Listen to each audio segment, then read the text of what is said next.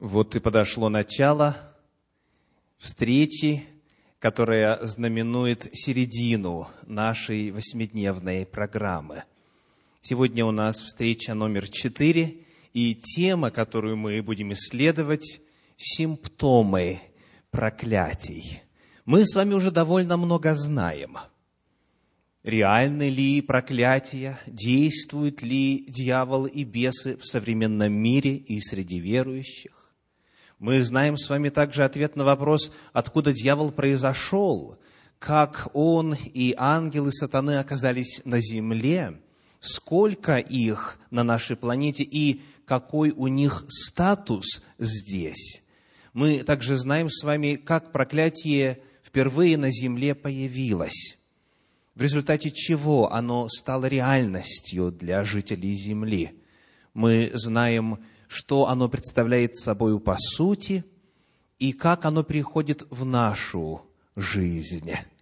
И вот сегодня мы рассмотрим с вами ответ на вопрос, как отличить, как увидеть, как узнать, есть ли проклятие у каждого из нас лично. Симптомы проклятий – это тема, которая дана для самоанализа.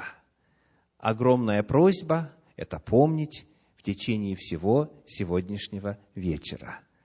Эти знания предлагаются не для того, чтобы вам стать специалистами по постановке диагноза наличия проклятия у своей жены или мужа, или родственников, или соседей, или начальника, или братьев и сестер по церкви и так далее.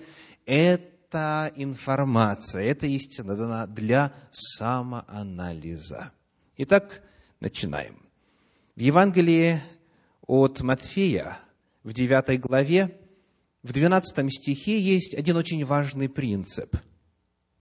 Нездоровые имеют нужду во враче, но больные – Иисус Христос, который произнес эти слова, здесь вскрывает очень важный принцип.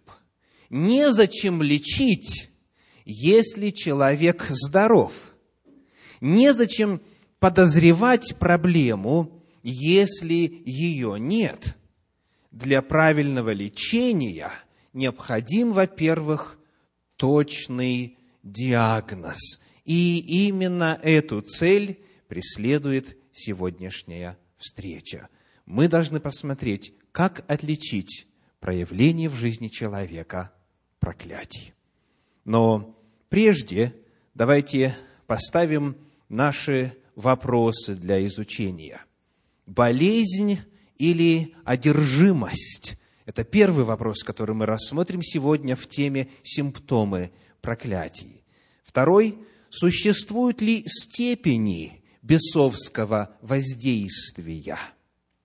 Воздействует ли бес с разной силой на разных людей? Или одержимые все одинаковы? Каковы признаки проклятия? Начнем. В Евангелии от Луки, в 4 главе, в стихах 40 и 41 сказано – при захождении же солнца все имевшие больных различными болезнями приводили их к нему, и он, возлагая на каждого из них руки, исцелял их. В сороковом стихе описывается, как Господь помогал страждущим физическими недугами. Приходили больные, и они исцелялись. А далее в 41 стихе описывается еще один вид служения Иисуса Христа. Выходили также и бесы из многих с криком и говорили, «Ты Христос, Сын Божий!» А Он запрещал им сказывать, что они знают, что Он Христос. Итак, вопрос. Как Библия относится к заболеваниям в сравнении с содержимостью? Это одно и то же или это разные явления? Исходя из этих двух стихов. Это разные явления. Больных приводили, он их исцелял, а одержимых бесами он их участь облегчал как? Путем изгнания бесов. И слово «также» означает, что это было какое-то дополнительное, добавочное действие к исцелению, к устранению физических недугов. Очень важно отметить, что Священное Писание не поддерживает точку зрения, согласно которой все болезни являются следствием влияния бесов. Библия разделяет заболевания и одержимость. Ту же самую природу явлений мы находим в 9 главе Евангелия от Луки в первом стихе. Это поручение Иисуса Христа его ученикам. «Созвав же двенадцать, дал силу и власть над всеми бесами и врачевать от болезней». Союз «и» снова показывает, что о двух разных явлениях идет речь. Они имели власть над бесами и врачевать от болезни. И слово «врачевать» особенно интересно. В подлиннике это греческий глагол «терапео» в оригинале. Знакомо звучит, правда? Отсюда терапия, терапевт. То есть именно врачевство, врачевание. И Иисус Христос дал своим ученикам миссию и бесов изгонять – это один вид помощи, и врачевать – это другой вид помощи. И евангелист Лука, который сам был врачом, использует термин, который безошибочно указывает на это терминологическое различие. В Евангелии от Матфея – 4 главе, в, стихах, в стихе 24, мы находим теперь частный пример вот этого принципа разделения на одержимость, влияние бесов, и заболевания, имеющие чисто физиологическую основу. «И прошел о нем слух», 24 стих 4 главы Евангелия от Матфея, «по всей Сирии, и приводили к нему всех немощных, одержимых различными болезнями и припадками, и бесноватых, и лунатиков, и расслабленных, и он исцелял их. Вновь, союз «и» разделяет разные категории недугов, разные категории проблемных состояний у людей. И вот здесь слово «лунатики», оно стоит отдельно от слова бесноватые. Что значит лунатики? В подлиннике в греческом используется слово «селениазомай», и оно дословно означает «пораженный луной». Лунатик – пораженный луной, а его медицинский перевод – эпилептик. И в современных переводах на английский язык, например, вы такой термин и найдете – при желании посмотрите, если у вас есть доступ к англоязычным переводам. А вот в современном переводе Российского библейского общества сказано «и больных подучий». То есть это как раз больных эпилепсией. Итак, вот перед нами пример эпилепсии. Скажите, здесь она связана с действием бесов? Нет. Потому что сказано «бесноватых он» и эпилептиков – врачевал, и тем, и другим помогал. Вновь разделяется одержимость и болезнь. Но вот, когда мы читаем Евангелие от Матфея дальше, то в 17 главе, в стихах 15 и 18 находим вот какую информацию. «Сказал, Господи, помилуй сына моего, он в новолуния беснуется, и тяжко страдает, ибо часто бросается в огонь и часто в воду. И запретил ему Иисус, и бес вышел из него, и отрок исцелился в тот час. Здесь снова вот эта фраза «в новолуние беснуется» является переводом, как вы видите на экране, древнегреческого слова в оригинале «селыни азумай», тоже то же самое слово, которое мы только что встречали в 4 главе Евангелия от Матфея. Но вот здесь скажите, какова его природа? Это было результатом присутствия беса у этого человека. И когда бес вышел из него, Тогда отрок исцелился.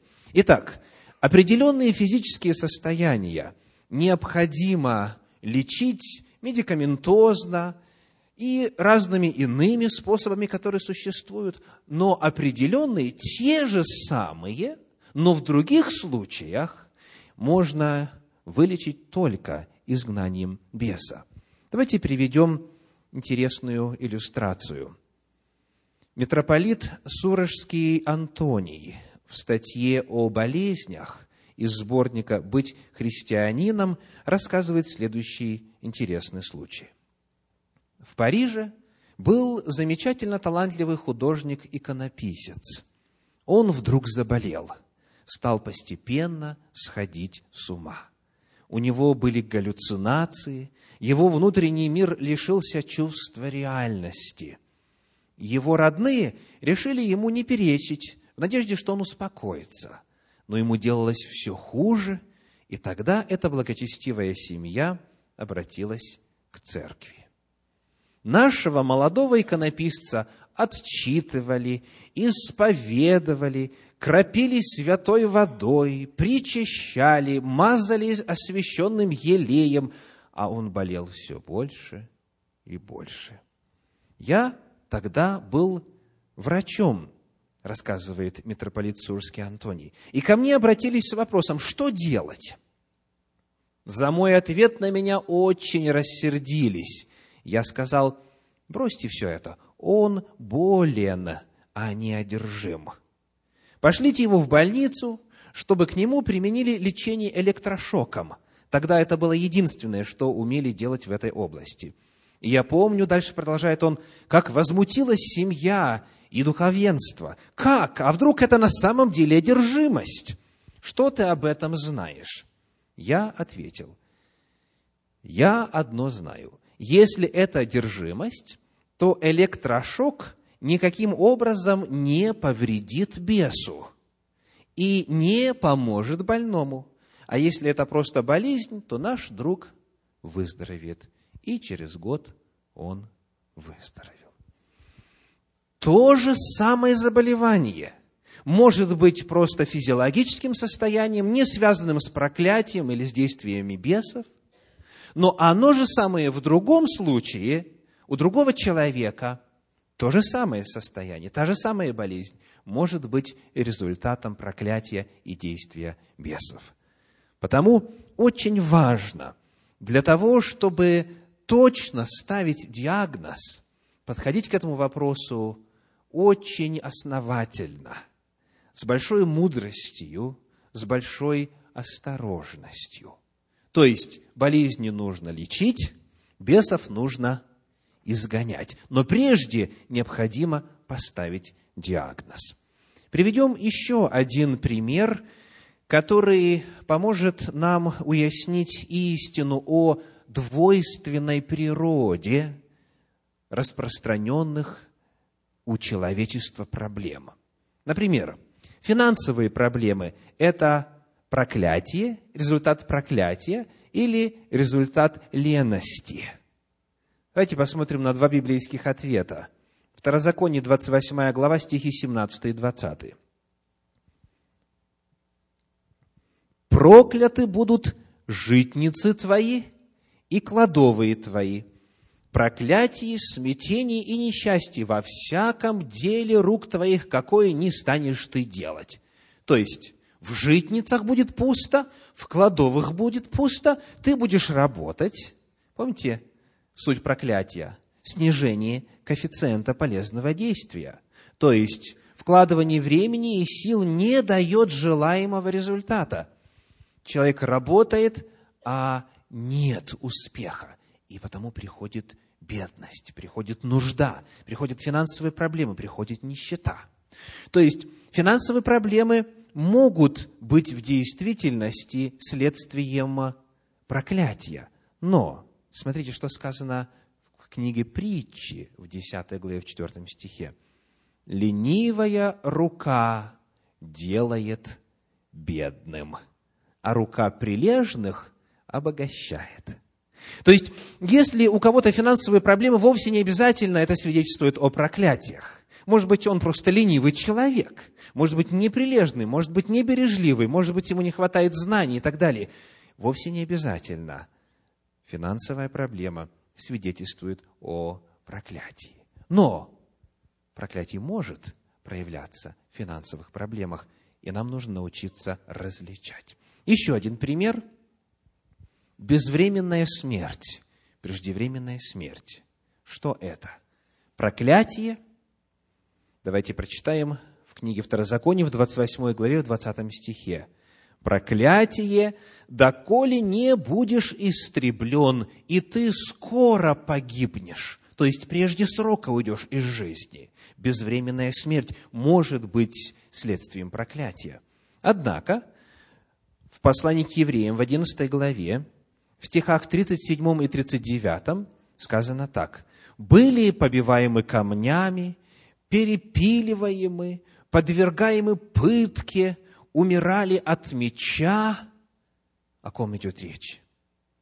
о героях веры на протяжении всех веков истории человечества. Все сии, сказанное, свидетельствованные в вере, не получили обещанного. Они умерли преждевременно. Но этот факт никоим образом не говорит о том, что на них было проклятие. Наоборот, это была жертва во имя истины. Это была жертва во славу Бога. Это был подвиг веры. Потому очень важные промежуточные выводы. Когда мы пытаемся с вами поставить правильный диагноз, важно помнить следующее. Одинаковые состояния могут иметь разные причины. Это верно не только в отношении болезней, но и иных проблем. Потому каждый случай необходимо исследовать отдельно. Итак, как же узнать, когда действует именно проклятие? Вот несколько признаков проклятия. Давайте прочитаем в 28 главе книги Второзакония, в стихах 27 и 59 следующие слова. «Проказую египетскую, почечуем, коростою и чесоткою, от которых ты не возможешь исцелиться, необычайными язвами, язвами великими и постоянными, и болезнями злыми и постоянными. Итак, первый, очень яркий и точный признак проклятия – это его хроническая природа, это его хронический характер. Когда что-то, как говорят в народе, прицепилось к человеку, и его никак не отпускает, хоть ты лечись у врачей, хоть поезжай в санатории, делай все, что можешь, не помогает, не проходит. Первое, что является признаком проклятия, это хроническая его природа. Далее, в книге пророка Захарии, в пятой главе, стихи 3 и 4, к этому отрывочку мы уже обращались в нашей программе, сказано, «Проклятие войдет в дом Татя, то есть вора, и в дом клянущегося моим именем ложно, и пребудет в доме его, и истребит его, и дерева его, и камни его». Проклятие, войдя, дальше что делает? Пребывает пока не истребит. То есть у проклятия природа постоянная. Каждый из нас в течение жизни может и болеть, и иногда деньги одалживать у кого-то, и страдать от каких-то иных передряг в жизни, проблем, трудностей и так далее. Но порой бывает так, что при золотых руках, при светлой голове, при, казалось бы, всех вводных которые отличают даже человека от прочих, и он должен был бы, благодаря своему таланту и способностям, лучше жить, он, тем не менее, влачит жалкое существование, и никто не может объяснить, почему. Вот признак проклятия, его хроническая природа. Еще один момент. В книге Второзакония, в 28 главе, в стихах 45, 46 и 59 сказано – И придут на тебя все проклятия сии, и будут преследовать тебя, и постигнут тебя, они будут знамением и указанием на тебе и на семени твоем. Поразит тебя и потомство твое необычайными язвами, язвами великими и постоянными, и болезнями злыми и постоянными. Священное Писание предостерегает, что проклятие имеет свойство передаваться по наследству. Не только на тебе будут знаменем и указанием эти проклятия, но и на семени твоем, то есть на детях твоих, на потомках твоих, поразит тебя и потомство твое. Второй отличительный признак проклятия заключается в том, что оно может передаваться по наследству. Потому вновь некоторые промежуточные выводы сегодня. Сами по себе проблемы не обязательно свидетельствуют о наличии проклятия. Не обязательно нужно подозревать себя или близких своих, если вот сейчас, как говорится, темная полоса в жизни, это с любым может произойти. И по разным причинам, не связанным с проклятиями. Однако, если есть два признака, тогда нужно очень серьезно задуматься. Эти два признака не гарантируют, что у вас проклятие, но они очень ясно в эту сторону указывают. Чтобы поставить диагноз точно, нам необходима будет и завтрашняя, и послезавтрашняя встреча, когда мы будем говорить о причинах проклятий. И у нас будет возможность проанализировать свою жизнь и вспомнить, были ли какие-то явления в нашей жизни в прошлом. И если да, то тогда проклятие обязательно присутствует. И когда мы соединяем вместе симптомы проклятий и причины, источники проклятий, тогда диагноз можно поставить довольно точный. Итак, какие признаки? Первый вопрос мы задаем – эпизодический это или хронический характер у той или иной проблемы. Это время от времени происходит, или же это фон, на котором вся жизнь наша проходит. Второй вопрос – это наследственное явление. Например, в каждом поколении происходит самоубийство. Есть семьи, есть роды, где в каждом поколении кто-то или повесился, или вены вскрыл, или цианистый калий выбыл, и так далее, и так далее. Это признак проклятия. Если что-то из поколения в поколение происходит, без видимых на то причин, как правило, речь идет о родовом проклятии.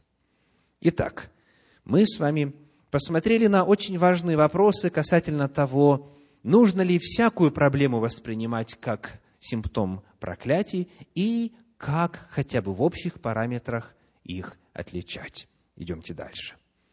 Есть ли разные степени воздействия бесов на человека? В Евангелии от Марка, в первой главе, в 23 стихе написано, «В синагоге их был человек, одержимый духом нечистым, и вскричал». А в пятой главе, во втором стихе сказано, «И когда вышел он из лодки, тотчас встретил его вышедший из гробов человек, одержимый нечистым духом» вы обратите внимание на то, что слово «одержимый» и в первой главе, и в пятой главе набрано в синодальной русской Библии курсивом. И некоторые из вас знают, что так переводчики обозначают те слова, которые они вставили в текст. Для того, чтобы мы, читатели, знали, что этого слова в оригинале нет, но оно присутствует там по решению переводчиков для связки смысла. Потому слово «одержимый» отсутствует и в первой главе, и в пятой главе. Давайте посмотрим, что же на самом деле говорит оригинал. И мы столкнемся с возможностью определить разные степени воздействия бесов на человека. Итак, вот как эта фраза звучит в оригинале. «Антропос эн пнеумати акатарто». Дословный перевод, подстрочный перевод. «Человек в духе нечистом. Именно так. В синагоге их был человек в духе нечистом, говорит 1 глава 23 стих, а 5 глава 2 стих, встретил его вышедший из гробов человек в духе нечистом. Странно звучит, правда? Обычно дух нечистый в человеке, а здесь человек в нечистом духе. Подлиннике используется предлог «н» в оригинале, который тождественен англоязычному «in», то есть внутри, в. Приведем иллюстрацию.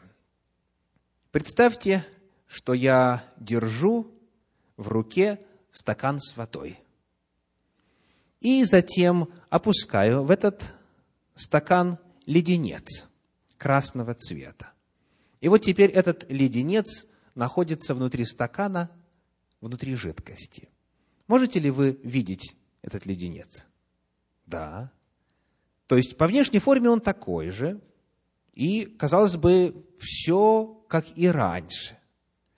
Однако, несмотря на то, что внешне вроде бы, на первый взгляд, ничего не поменялось, среда обитания этого леденца коренным образом поменялась. То есть он полностью окружен, полностью окутан, со всех сторон объят какой-то субстанцией, которая его полностью поглотила.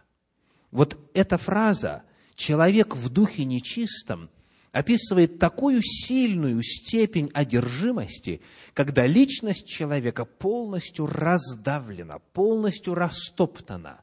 У него уже своих мыслей нет. Его мыслями, его разумом, его языком, телом, его вообще всем его естеством управляет демон, управляет бес.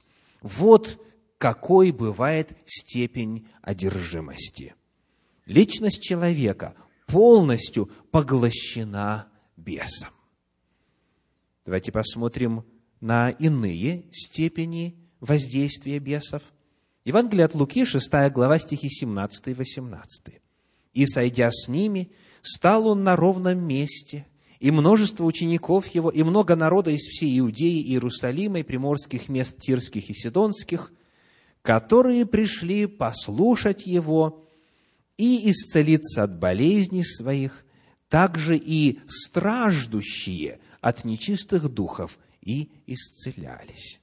Итак, мы уже встречали с вами термин «одержимый», и мы выяснили, что вот в этих двух примерах речь идет о полной поглощенности человеческой личности бесом. А вот здесь иная форма, иная степень влияния. Как сказано? Страждущие.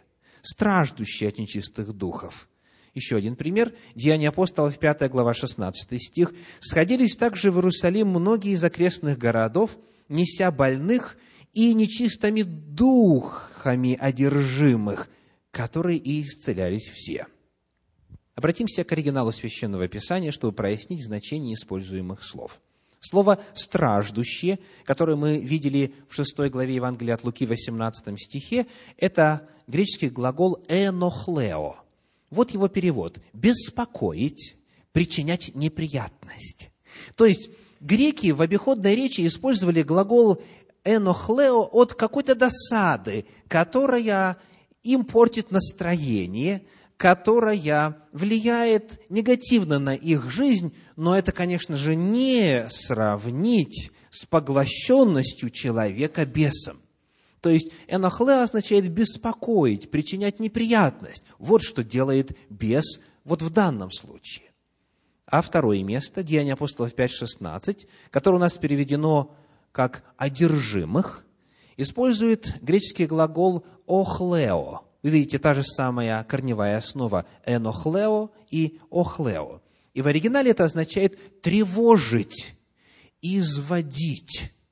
Смотрите, как это место переведено в современном переводе на русский язык «живой поток». Сказано «неся больных и мучимых нечистыми духами». Итак, есть ситуации, когда дух овладевает человеком и использует его в качестве биологического материала, через который он творит свои страшные дела. А бывает ситуация, когда бес находится снаружи, Но он имеет право причинять человеку что? По новому переводу – муки. Он мучит его. Или, как мы читали выше, беспокоит, причиняет неприятности. Итак, есть ли разница в степени воздействия бесов на человека? Есть. Каждый случай нужно рассматривать отдельно. Не все случаи одержимости или оккультной обремененности одинаковы. Далее, продолжая разговор о степени воздействия, давайте вспомним стих, который мы уже читали с вами. Луки, 8 глава, 30 стих. Иисус спросил его, «Как тебе имя?» Он сказал, «Легион, потому что много бесов вошло в него». Легион как вы помните, это 6-7 тысяч. А вот другой пример. Евангелие от Марка, 16 глава, 9 стих.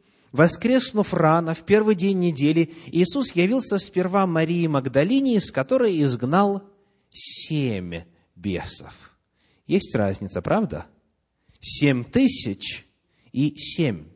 Библия говорит о том, и это вновь промежуточные выводы сегодня, что существует разная степень одержимости и разная степень воздействия бесов на человека. Бесноватый, страждущий от демонов, далеко не всегда похож на умалишенного – к сожалению, существует неверный распространенный стереотип о том, что человек одержимый – это вот тот, который весь трясется, у которого пена изо рта, который то и дело вот рычит на вас, пытается вас уничтожить или себе вред причинить. И такое бывает. Но часто бесноватым, одержимым, оккультно обремененным может быть человек в костюме и в галстучке – который получает зарплату из шестизначного числа, который очень хорошо живет, у него прекрасные манеры и так далее, и так далее, но в своей жизни он является носителем проклятия, которое менее ярко выражено. Потому у проклятия, у одержимости, у оккультной обремененности есть разные степени. И тот факт, что на первый взгляд все хорошо, еще не гарантирует, что человек от беса свободен. Следующий вопрос, очень важный. Каков источник проклятий? По большому счету, в глобальном смысле мы на этот вопрос уже с вами ответ знаем, правда? Каков источник проклятий? Кто приносит проклятие? Кто принес проклятие на нашу землю? Дьявол – сатана. Однако в Священном Писании есть некоторые фразы, которые, если воспринимать их в отрыве от всего иного материала Библии на эту тему, могут привести к заключению ошибочному, что проклятие – это дело иных рук, не дьявольских. Ну, давайте посмотрим. В 28 главе книги Второзакония, которая больше всего во всей Библии говорит о проклятиях, 28 глава книги Второзакония, источник проклятия и сам механизм появления проклятий описывается, на первый взгляд, противоречиво, по-разному. Вот что говорит 15 стих. «Если же не будешь слушать гласа Господа Бога твоего, и не будешь стараться исполнять все заповеди Его и постановления Его, которые я заповедую тебе сегодня, то придут на тебя все проклятия сии и постигнут тебя. Проклятие здесь описано как нечто, что как будто бы передвигается. Как сказано? Придут постигнут. То есть, как будто бы они существуют сами по себе и оперируют как некая отдельная сущность. И слово «постигнут» в древнееврейском в подлиннике «насаг» означает «достигнут», «завладеют», «овладеют тобою проклятия». Эта же самая мысль в 45 стихе 28 главы книги Второзакония выражена так. «И придут на тебя все проклятия сии, и будут преследовать тебя, и постигнут тебя доколе не будешь истреблен за то, что ты не слушал гласа Господа, Бога твоего, и не соблюдал заповеди Его и постановления Его, которые Он заповедал тебе». Я хочу обратить ваше внимание на слово «преследовать». Здесь древнееврейское «радав» и означает буквально «догонять». Вот представьте себе картину.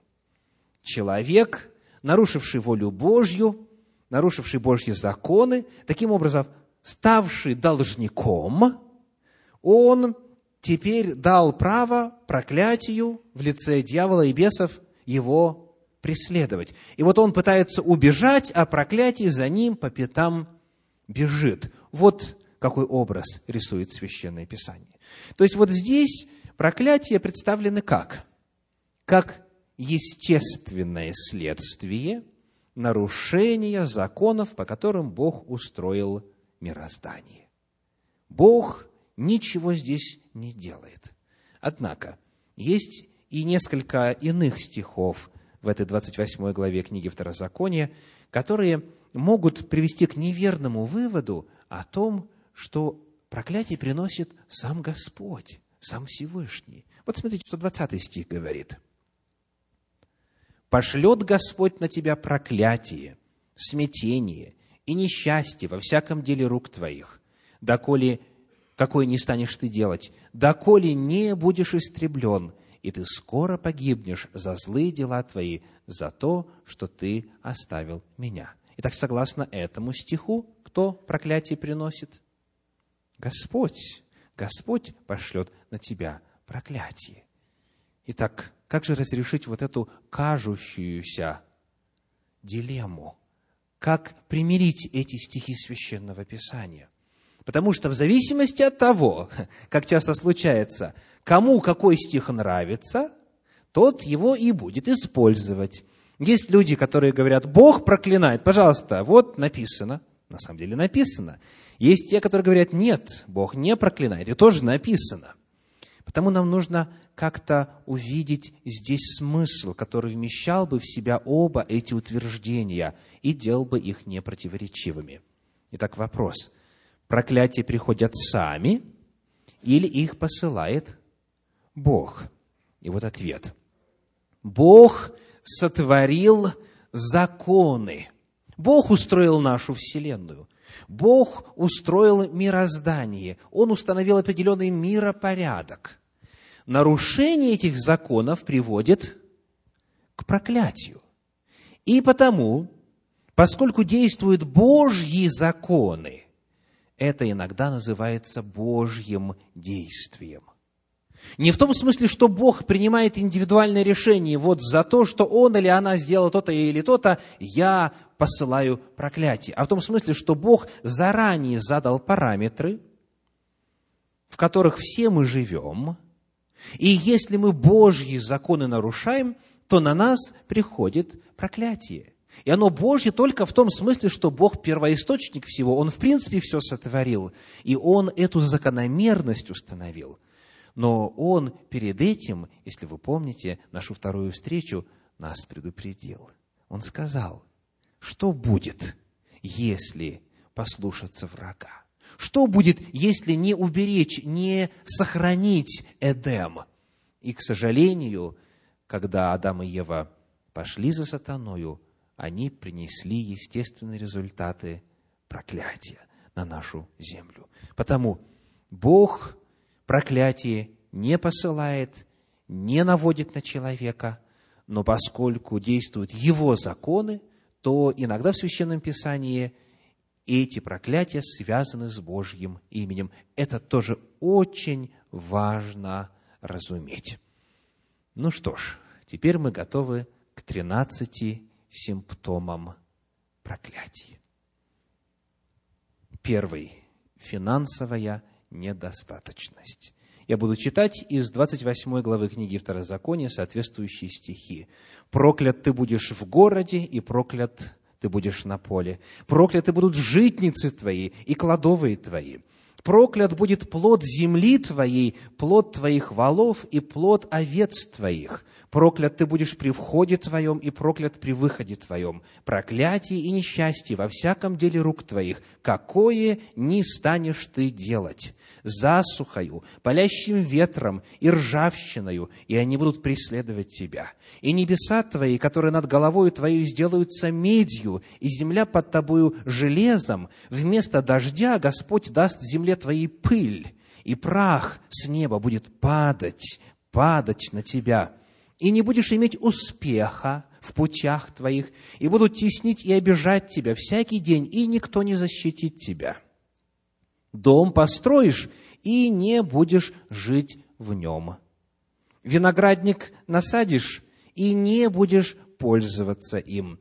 Вала твоего заколют в глазах твоих, и не будешь есть его. Осла твоего уведут от тебя, и не возвратят тебе овцы твои отданы будут врагам твоим, и никто не защитит тебя.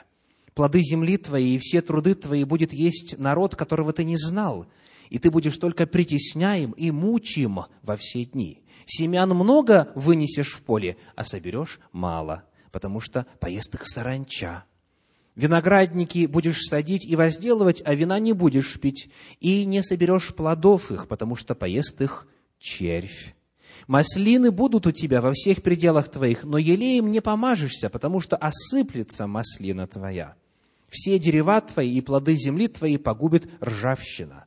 Пришелец, который среди тебя будет возвышаться над тобой выше и выше, а ты опускаться будешь ниже и ниже. Он будет давать тебе взаймы, еще одна сфера, а ты не будешь давать ему взаймы. Он будет головою, а ты будешь хвостом будешь служить врагу твоему в голоде и жажде, и наготе, и во всяком недостатке. Он возложит на шею твою железное ярмо, так что измучит тебя. Итак, первый признак, первый симптом – это продолжающаяся хроническая финансовая недостаточность. Симптом номер два – телесные болезни. Вновь 28 глава книги Второзакония. «Проклят будет плод чрева твоего». Это первое, что упоминается. Это проблемы, связанные с зачатием, с чадородием, с размножением, с беременностью, с недержанием плода и так далее. Проклят будет плод чрева твоего. Моровую язву, 21 стих, чахлостью Чахлость – это слабость и потеря веса. Горячкою, лихорадкою, воспалением. И они будут преследовать тебя, доколе не погибнешь. Проказою египетскою, почечуем, почечу означает геморрой, коростою и чесоткою, от которых ты не возможешь исцелиться, слепотою, злою проказою на коленях и голенях, от которой ты не возможешь исцелиться, от подошвы ноги твоей до самого темени головы твоей. Поразит тебя и потомство твое необычайными язвами, язвами великими и постоянными, и болезнями злыми и постоянными.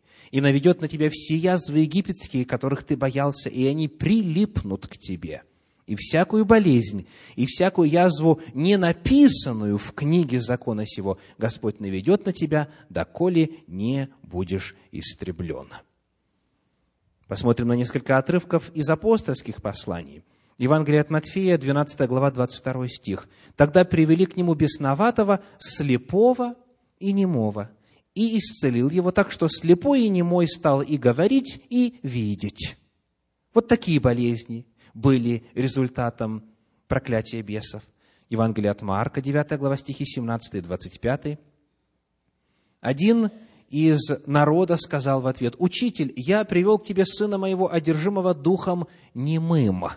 Иисус запретил духу нечистому, сказав ему, «Дух немой и глухой, я повелеваю тебе, выйди из него и впредь не входи в него». Немота и глухота в данном случае были результатом наличия демона. В Евангелии от Луки в 13 главе стихи 10, 11 и 16 описывают следующую картину. В одной из синагог учил он в субботу. Там была женщина 18 лет, имевшая духа немощи. Она была скорчена и не могла выпрямиться. Скажите, как сегодня называются заболевания, когда выворачиваются суставы, когда кости начинают скручиваться, когда человек становится согбенным и так далее? У них есть разные названия, у них есть свои соответствующие медицинские определения и термины. Священное Писание говорит о том, что в определенных случаях это является результатом проклятия, результатом действия беса. Потому что в 16 стихе сказано, «Сию же дочь Авраамову, которую связал кто? Сатана». То есть вот этот вот дух немощи, который у этой женщины был 18 лет, в результате чего произошли вот такие вот страшные деформации ее скелета. Сию же дочь Авраамову, которую связал сатана, вот уже 18 лет, не надлежало ли освободить от уз сих в день субботний? Итак, второй симптом проклятий – это телесные болезни. Третий – душевные болезни и всевозможные ментальные умственные расстройства.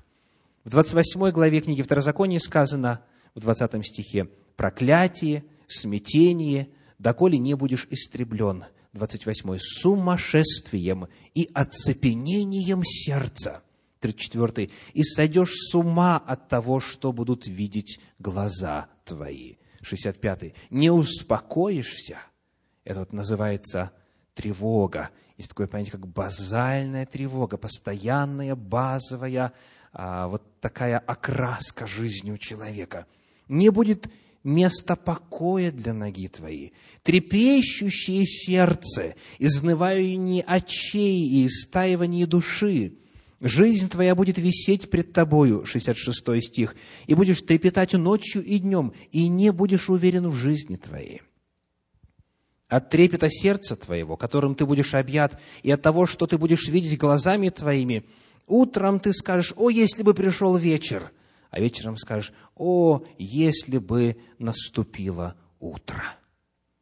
В Евангелии от Луки, 8 главе, в 35 стихе написано следующее. «И вышли видеть происшедшего, и, придя к Иисусу, нашли человека, из которого вышли бесы, сидящего у ног Иисуса, одетого и в здравом уме, и ужаснулись. Когда бесы вышли, тогда к человеку вернулся здравый рассудок. Сумасшествие прошло.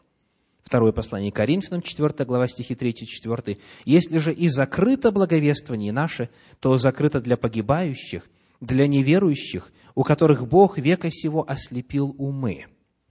Речь здесь идет о явлении, которое не так легко диагностировать. Бог века сего, то есть дьявол, ослепил ум. Но это ослепление имеет свою узкую направленность. Так, в принципе, у человека замечательный, высокий интеллектуальный коэффициент. Он образованный, широкий кругозор, все замечательно, все хорошо. На любую тему может поддержать разговор, но как только начинаешь с ним беседовать о Боге, у него как будто бы включается какой-то тумблер в его природе, и он напрочь перестает соображать. То есть ты читаешь ему, рассказываешь ему, растолковываешь, применяешь знания логики и прочее, прочее. Не разумеет. Просто-напросто не разумеет. И раздражается, и говорит, глупости какие-то. Проблема не в глупости часто, а проблема в том, что Бог века сего что сделал согласно тексту? Ослепил ум, блокирует интеллектуальные способности именно на пути постижения истины. Итак, симптомы проклятий, душевные болезни, интеллектуальные расстройства, сумасшествие и прочее. Дальше, четвертый симптом – проблемы в семье, проблемы разного характера. 28 глава книги Второзакония, стихи 30 и далее. «С женой обручишься, и другой будет спать с нею» это, к сожалению, часто просто воспринимают так. Не повезло.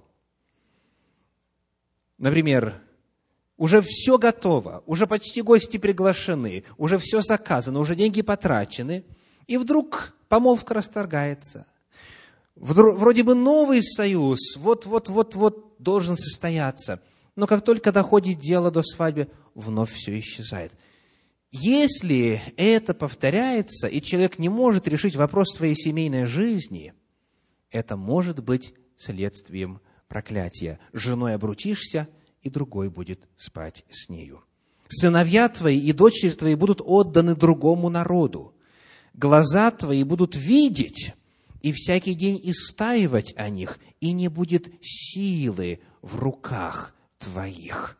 Сынов и дочерей родишь, но их не будет у тебя, потому что пойдут в плен. Очень многие дети в плену. В плену наркотиков, в плену азартных игр, в плену разгульного образа жизни и так далее. И родители видят, глаза истаивают, сердце истаивают, но ничего сделать не могут, потому что их дети находятся под проклятием. Стихи 53 и 54 – это даже страшно читать.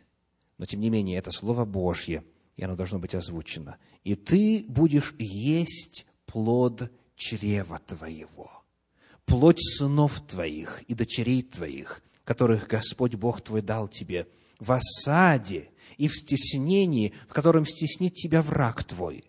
Муж, изнеженный и живший между вами великой роскоши, безжалостным оком будет смотреть на брата своего, на жену недра своего и на остальных детей своих, которые останутся у него, и не даст ни одному из них плоти детей своих, которых он будет есть потому что у него не останется ничего в осаде и в стеснении, в котором стеснит тебя враг твой во всех жилищах твоих.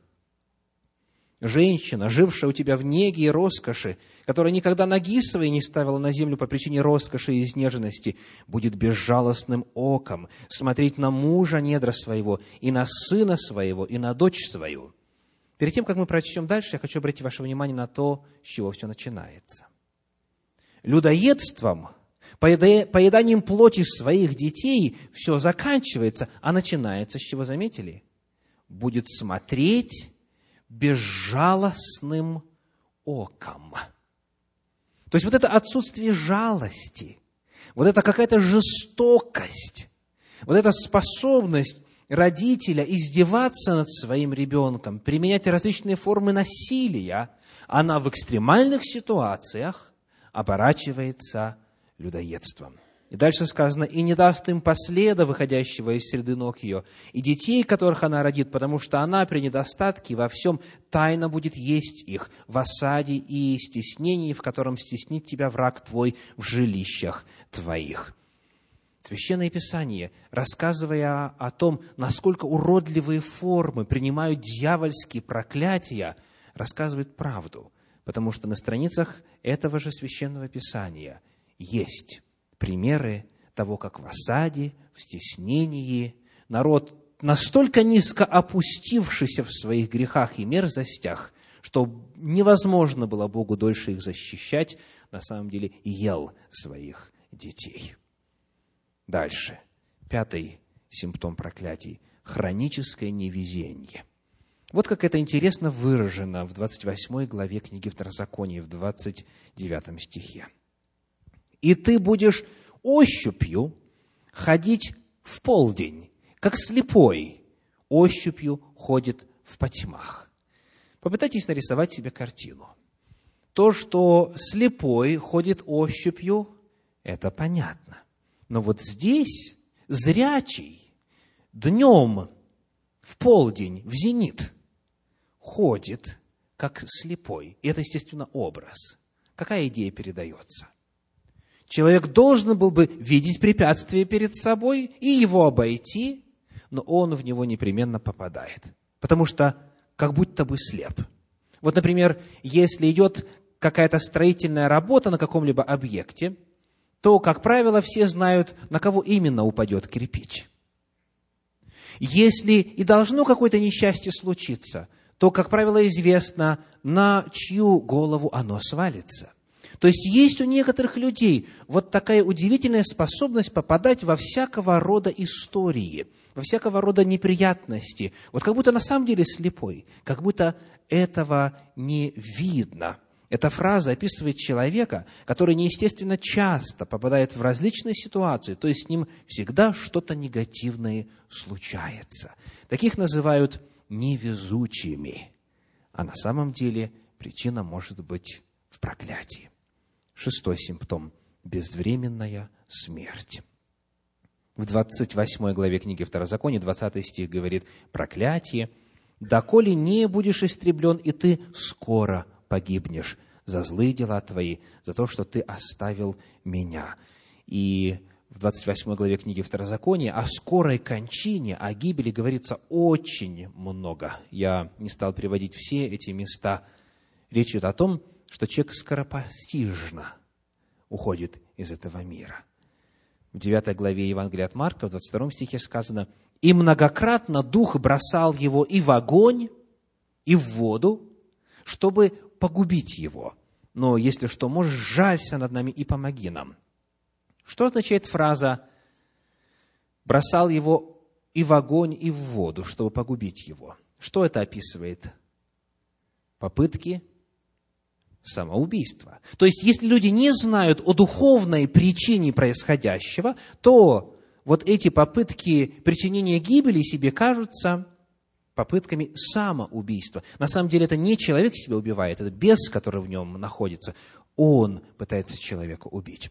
Потому попытки самоубийства или имеющиеся самоубийства в роду, в семье, они являются порою симптомами проклятий. Седьмой симптом – это сопротивление божественному. В Евангелии от Марка, в первой главе, в стихах с 21 по 24 читаем. «И приходят в Капернаум, и вскоре в субботу вошел он в синагогу и учил, и дивились его учению, ибо он учил их, как власть имеющий, а не как книжники». Сделаем остановочку. В синагоге люди чувствовали – что сейчас они являются свидетелями чего-то необычного. Ничего подобного раньше не происходило. Он учил их как власть имеющий. То есть Слово Божье доносилось ясно, дерзновенно, убедительно, силою и властью. И что бывает в результате? В результате, если Слово Божье вот так звучит, оно касается сердец, оно меняет умы, оно оставляет след в мировоззрении, оно приводит людей к покаянию. человек чувствует, как Бог его подталкивает и говорит, пора тебе заканчивать с греховным прошлым и начинать новую жизнь со мною и во мне. И вот когда вот такие результаты вот-вот должны осуществиться, происходит следующее – в синагоге их был человек, 23 стих, одержимый духом нечистым, и вскричал. Что значит вскричал? Начал кричать. То есть он не просто голос повысил, не просто стал говорить, а он именно стал кричать в синагоге. «Оставь! Что тебе до нас, Иисус, Назарянин? Ты пришел погубить нас. Знаю тебя, кто ты, святый Божий». Как вы думаете, что вот в этой благостной атмосфере в синагоге тут же случилось. Она тут же исчезла, улетучилась. И вот то влияние, которое Дух Святой мог и желал, и готов был запечатлить в сознании человека, оно ушло. Я с подобным встречался неоднократно. В особенности, когда я начал проводить вот эти программы «Разрушенные проклятия», и здесь, в Соединенных Штатах, и в Европе, э, в некоторых странах, я порою видел людей, которые пришли специально для того, чтобы мешать. И у меня не хватит времени, и цель нашей программы не в том, чтобы я рассказывал вам о своих случаях. Наша цель – Слово Божье изучать. Но я много раз был свидетелем тому, как группа людей которая уже готова была встать на сторону Бога, тут же вдруг полностью меняла свою ориентацию, потому что кто-то начал кричать, это именно крик, кто-то начинал протестовать, кто-то начинал возмущаться, он аудиторию захватывал собою и вот этим своим бестактным поведением. И напрочь все, что было достигнуто до сих пор, не заводилось. Сопротивление божественному. Когда звучит Божья истина, тогда начинается очень интересное явление. И, к сожалению, эта реальностью является и по сей день. Седьмой признак сопротивления божественному. Далее, восьмой. Необычайная сила – в Евангелии от Марка, в пятой главе, первые четыре стиха. «И пришли на другой берег моря, в страну Гадаринскую, и когда вышел он из лодки, тотчас встретил его вышедший из гробов человек, одержимый нечистым духом. Он имел жилище в гробах, и никто не мог его связать даже цепями» потому что многократно был он скован оковами и цепями, но разрывал цепи и разбивал оковы, и никто не в силах был укротить его. Вот сила беса. Цепи, оковы, кандалы, которые удерживают пленников и препятствуют свободе, здесь становятся как веревки, как нитки простые. И никто не мог хотя многократно пытались его усмирить, потому что внутри была духовная личность. А мы знаем уже с вами, что ангелы, духи, бесы, человека во много раз превосходят своей крепостью и силой. Книга Деяний апостолов, 19 глава, стихи с 14 по 16, еще один пример. Это делали какие-то семь сынов иудейского первосвященника Скевы, но злой дух сказал в ответ – Иисуса знаю, и Павел мне известен, а вы кто? И бросился на них человек, в котором был злой дух, и, одолев их, взял над ними такую силу, что они, нагие и избитые, выбежали из того дома.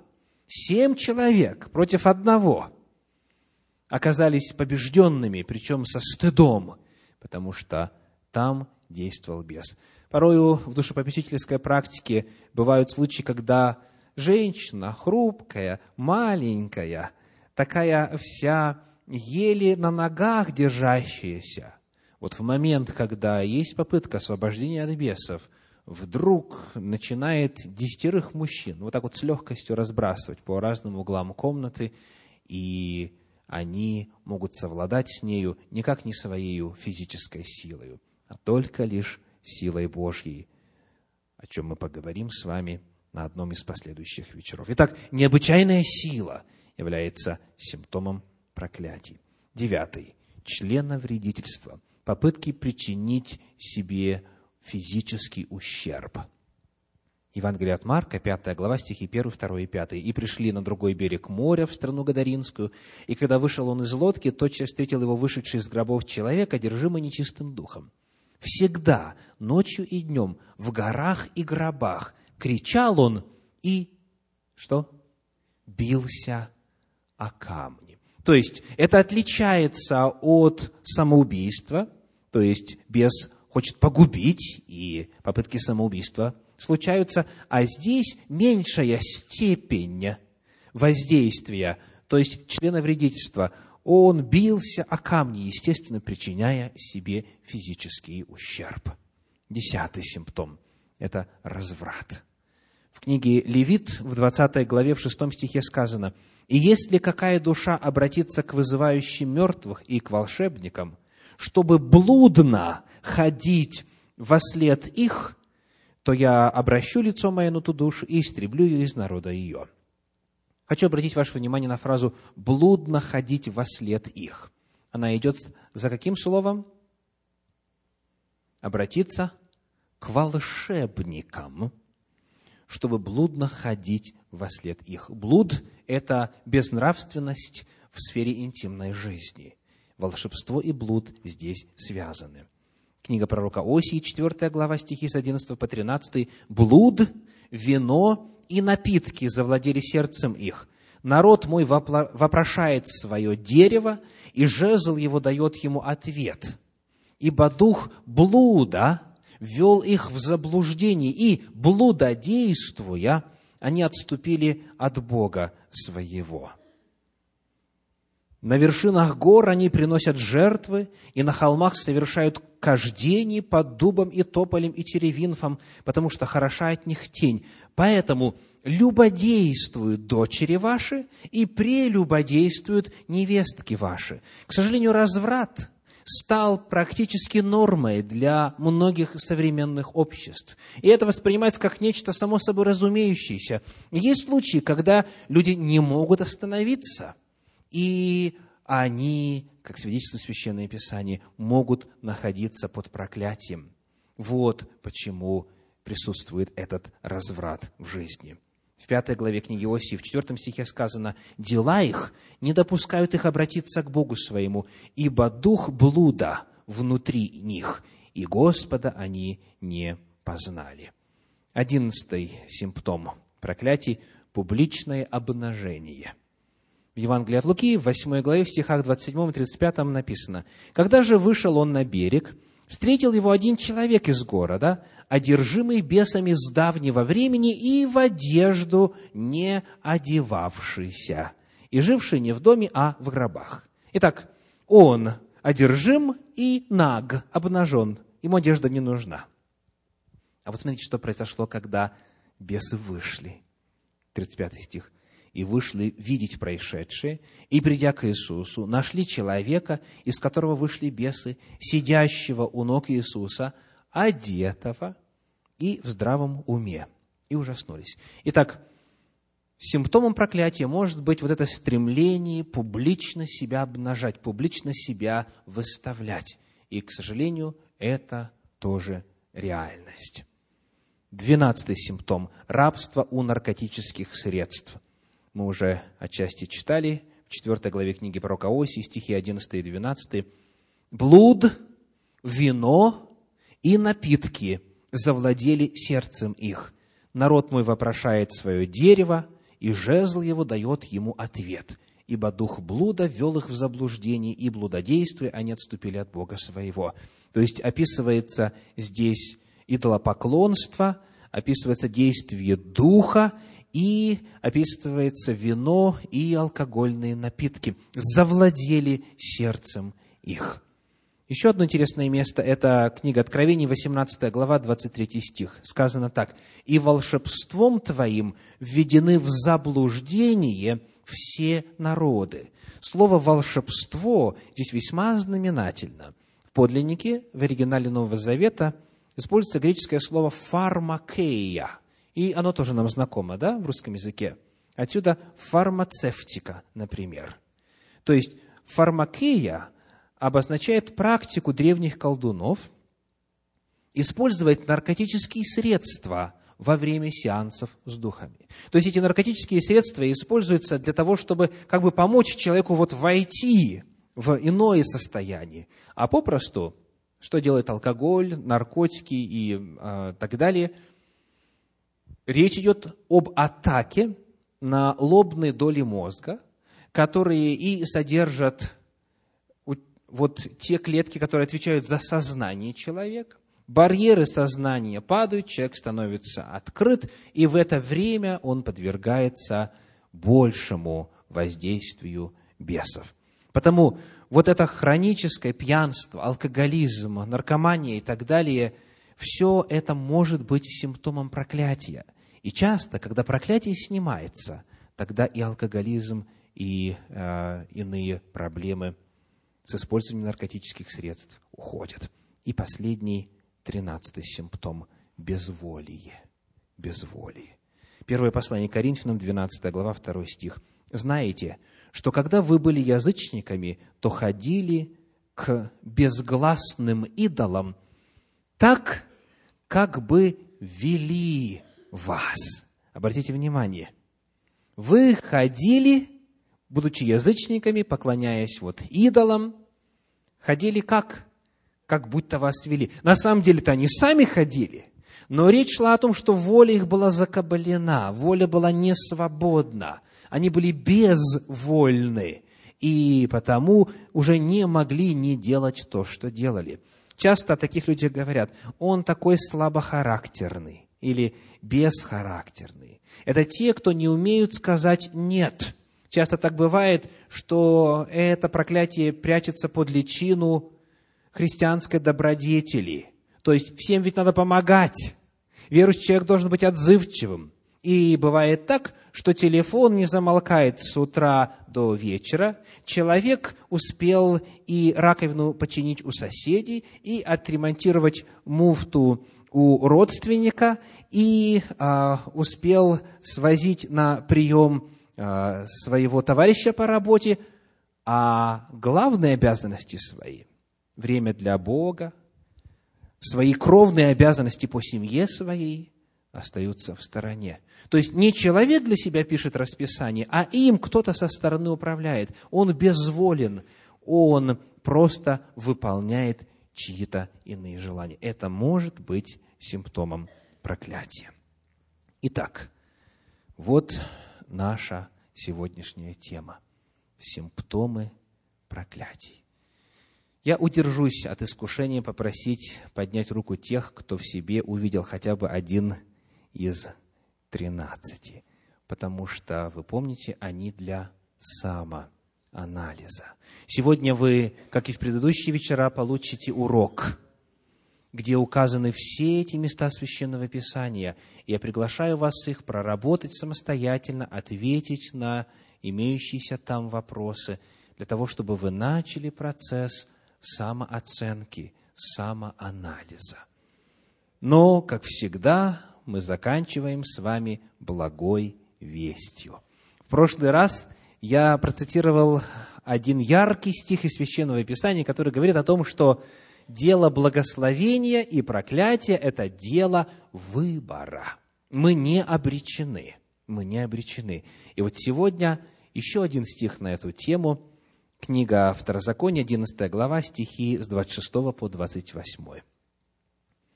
«Вот я предлагаю вам сегодня благословение и проклятие». Скажите, есть ли хоть какой-то человек, который скажет «проклятие хочу»? Навряд ли. Каждый скажет «благословение хочу», «выбираю благословение».